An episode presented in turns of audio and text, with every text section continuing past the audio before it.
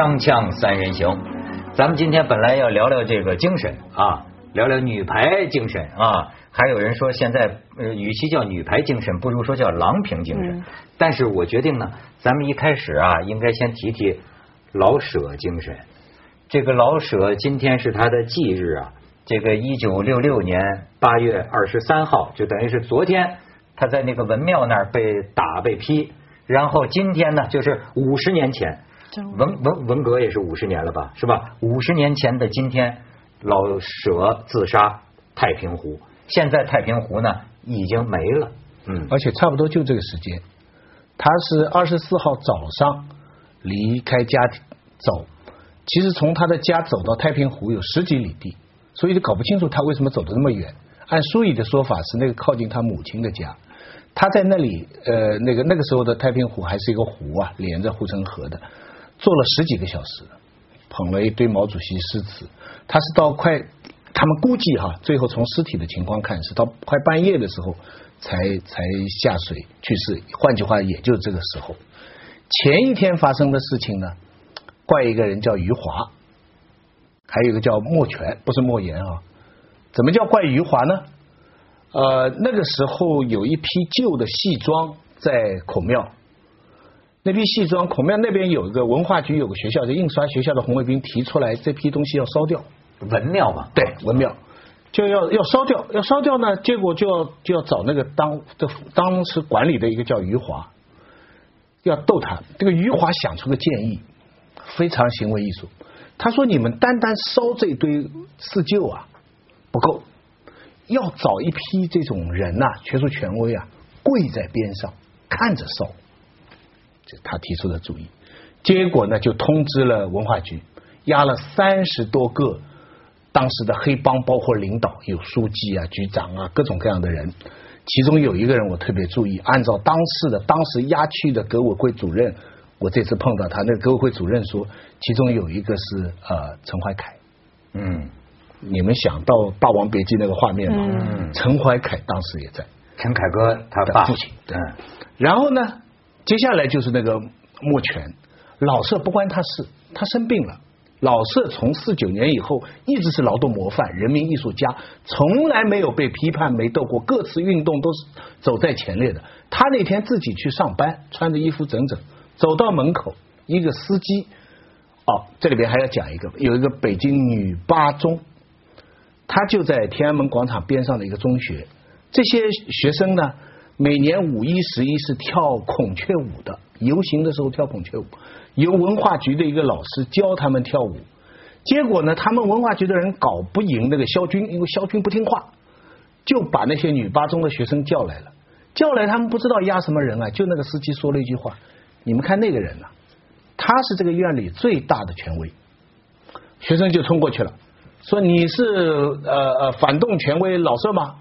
老师真老实啊。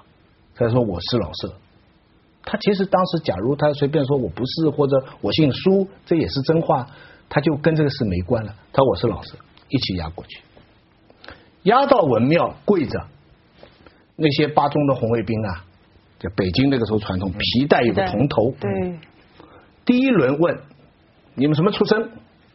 那三十几个人呐，一问下来，贫下中农很少的，你知道，大部分是都是有点，就是你什么中农啊或什么的。啪啪就往头上去，打头就打破了。第二轮问什么职务，又是一拳。第三轮问你们收入多少，超过一百的要打。后来等他们赶到的时候，老师他他们都头流血，就躺在边上了。这个场面。被《霸王别姬》定格在中国写电影、写那个文革的电影的这个最精彩的这个画面，我以为这个画面是他们虚构的，原来这是一个写实。听说那是老舍第一次被打，对，嗯我还看到他就受不了了。对，我还看到就您有一个评论说，当年打他的人是后来广场上面跳舞的。那只是只是联想了，因为打他人那个时候十五六岁，啊，今天就六十多岁，跳广场舞那么喜欢跳舞。我最想不通的只是。你要想想，当他们在天安门广场游行的时候跳孔雀舞，都是多么天真烂漫的女生，高中生、初中生。可是怎么可能就这么一眨眼，就甩着这个皮带铜头，对着这一批人啪啪的这样打下去。同样这些人呢，同样这些人，就是所以要研究的是是谁释放了人的野蛮啊？我今天还看见一篇文章，就说这个老舍，哎，关于老舍自杀呀，是多少年来连篇累牍，很多好多好多不同的说法比。如说，甚至有人呃都提到过跟当时的家庭在家庭里受到冷遇也有关系。对对但是我看了这篇文章啊，他我觉得他讲的让我能够琢磨到一点，就老舍啊是那种老北京人，嗯，老北京人，你知道。这个新中国之后啊，这个到文革的时候，慢慢的老北京话都没有了。嗯，现在这不是王朔就说嘛，现在的这个所谓北京话呀，是那种啊，北京附近这个郊区的，它不是呃，什么是北北京话？就像那个郎雄。台湾的那个演员，嗯对对，他那个时候呃老老的，包括像李敖他们，嗯那个时候，那个时候是北京话，北京话嗯跟今天的北京话不完全一样，而且那个时候的老北京人讲话。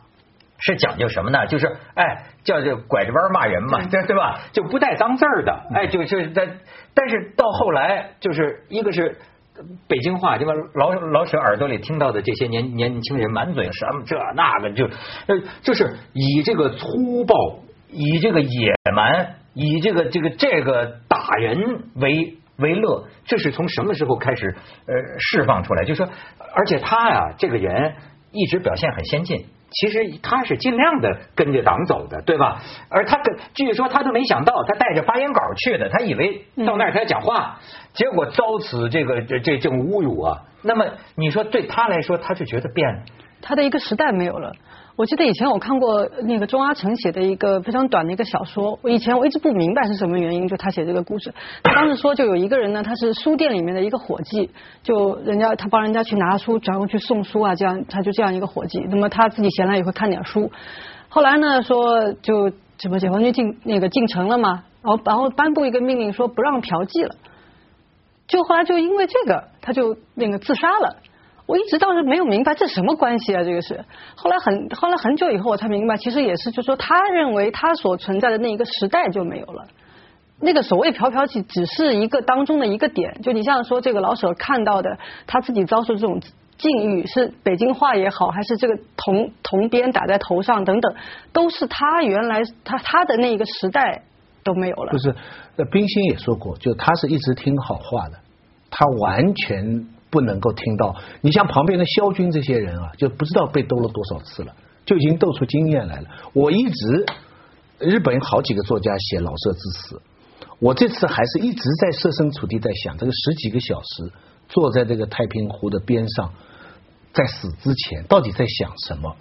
其实啊，你讲人碰到了这种事情，无非是三种方法：第一是抗争，第二是离开，第三是忍耐、忍耐。当时抗争不大可能，离开也不可能，那就是忍耐。为什么有很多人的忍耐？就很多人今天这样说啊，很多作家都被批判了，为什么偏偏老舍自杀呢？个人原因啊，就是家庭原因啊，等等等等。我觉得不是。老舍他是所有民国来的作家里面，在四九年以后表现最好、最诚心相信的。嗯而这个诚心相信的东西，突然打到他头上了，而且，但是他又不肯，他又不会像另外一些人要否定他自己以前的创作。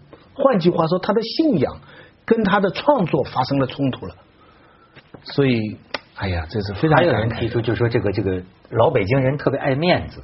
嗯就平常他这个人做人特别周到啊，对人非常善良的，对吧？就是，但是，哎，一个这么和气的，一个尽量紧跟主旋律的，哎，这么样的一个人，一个自己还觉得自己是呃处于这个革命群众一边的这么一个人，二十天前在天安门广场见到巴金，远远的跟他说：“呃呃，请你们放心，我没问题。”专门讲这句话，但是这中间还有一个转折点，他从那个文庙押回文化局啊，有一个作家揭发他，叫草民，说他拿美金，那个时候拿美金就等于美分的，啊，他就讲骆驼，结果老舍这个火火火很大，就是说你怎么能这样？我这个骆驼写骆驼祥子的时候，这个当然这时候没有人民币，当然是拿美金或者是拿金圆券了，对不对？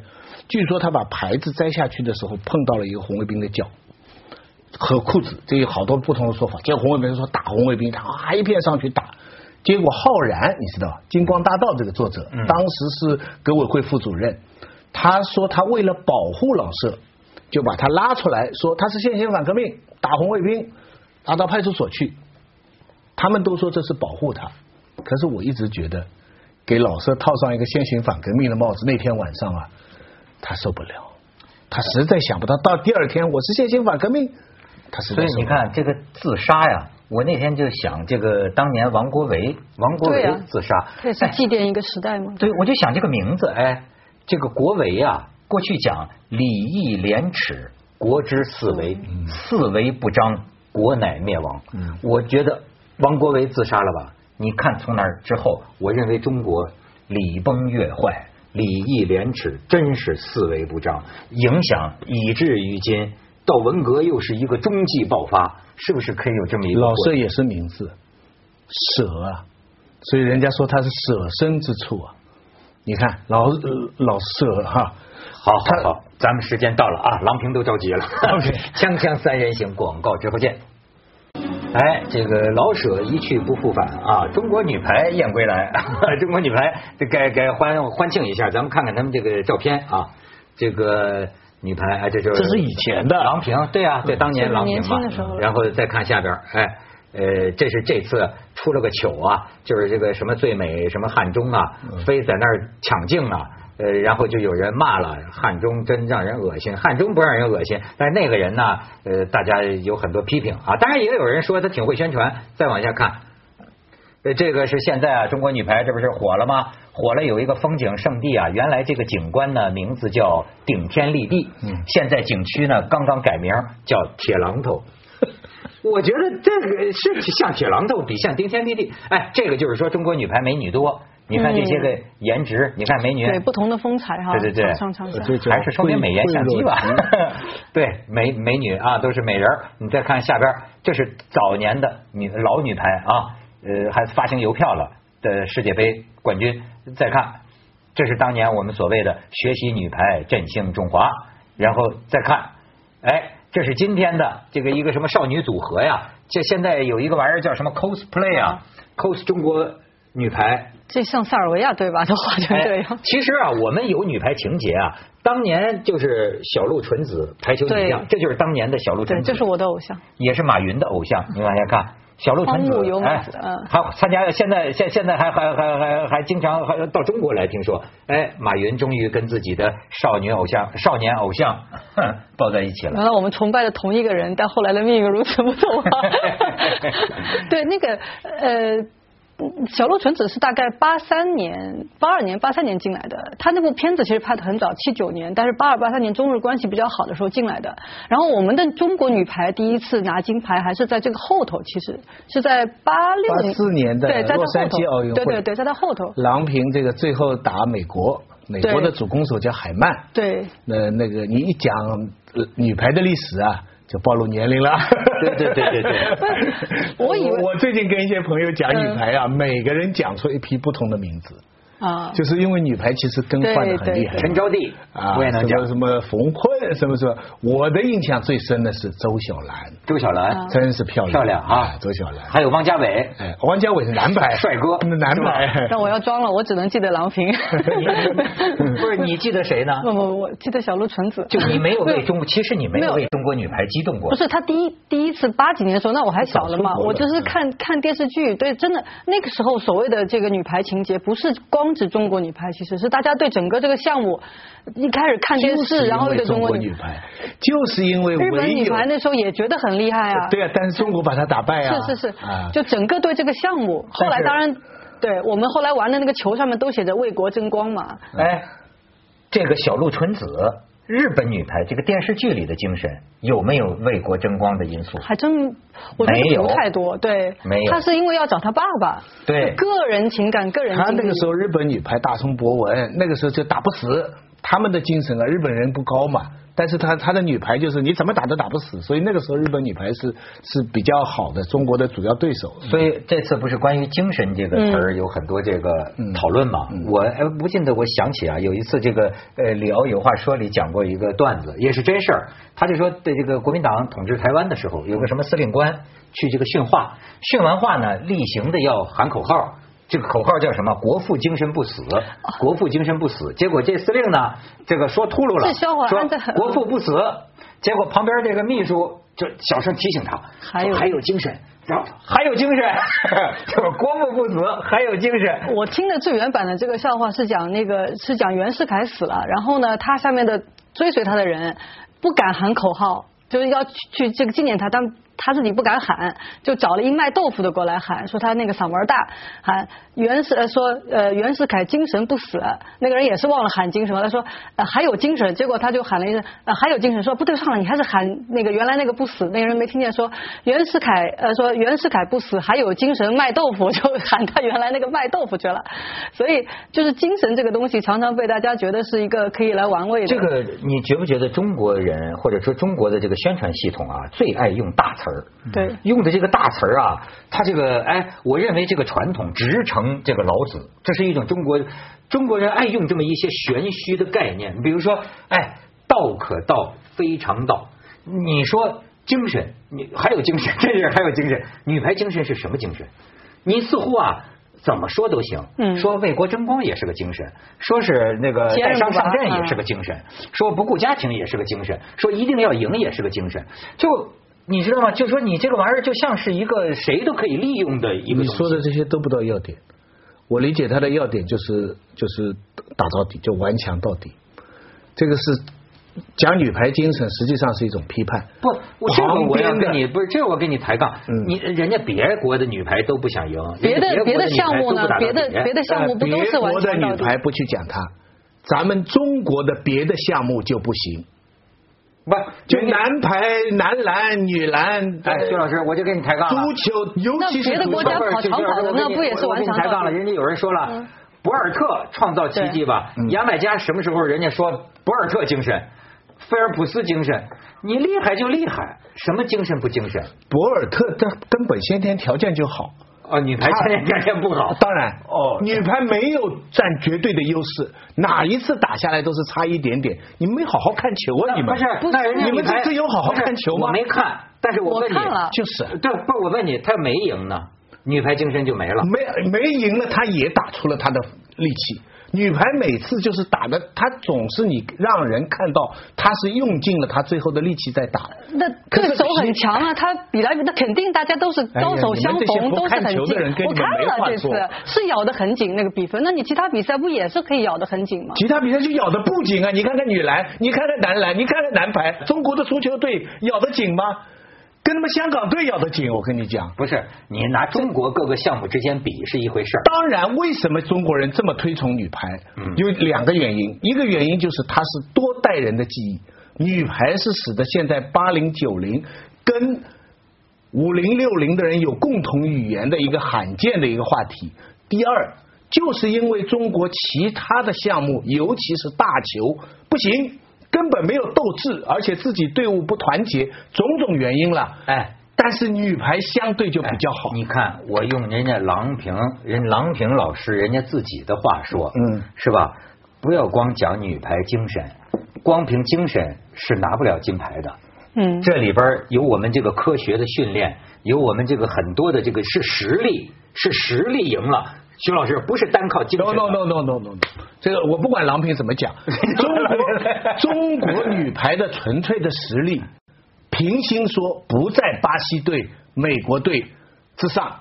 这次打巴西队就是有非常多的偶然因素，包括打荷兰队，但是紧要关头，这是要么你讲运气好。要这个运气背后就有有有坚持的因素。其实中国队现在跟中国队差不多实力的世界上女排的队伍，至少有那么四五个。中国队前面几场都输了，都都你说实力实力那个时候在哪里啊？零比三输给呃塞尔维亚，也输给荷兰了，输给荷兰差一点点。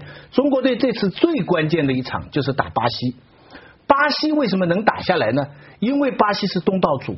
巴西的人呢也是非常爱国，全力支持。你看巴西男排后来拿了金牌，他足球拿了金牌，他巴西的小组赛是全胜的，他是小组第一名，中国是小组第四名，所以巴西一落后，巴西就慌了，因为他没想他是大热，没想到他会落后，中国队在那里赢了。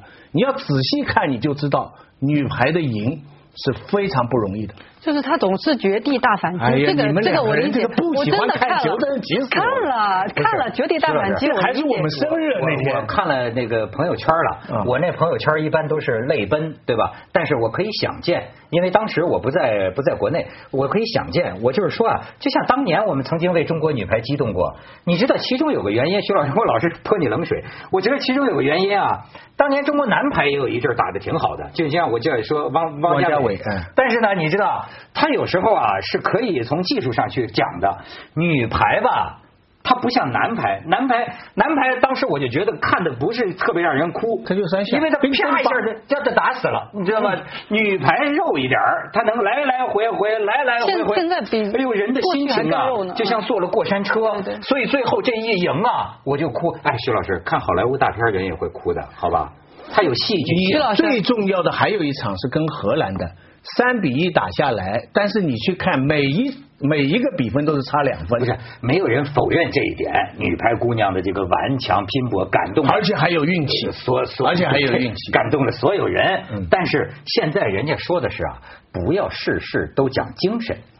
而且现在不光是讲女排精神，上升到国家精神啊、民族精神那是政治宣传，哎呀，对吧？咱们先去一下广告，我们要宣传，我们是商业宣传，锵锵三人行，广告之后见。好，徐老师激动完了，咱得让义军说说了。我一点不是不是，我看着也很激动的，我也我也很高兴，也为他这个我没有流眼泪啊，但是也会很高兴。我说，但是就是去就刚才刚才徐老师所有说的那些，我总结是女排传奇，好吧？为什么非要说成是精神呢？所谓精神，就是变成一个可可传播的，是大家的这个思维方式要调调制到这个一样的这个频率，以这个精神为一个准绳，它能够带动大家朝的某一个方向。我的就是我的理解，所谓精神，你要升华成精神，它是这么个东西。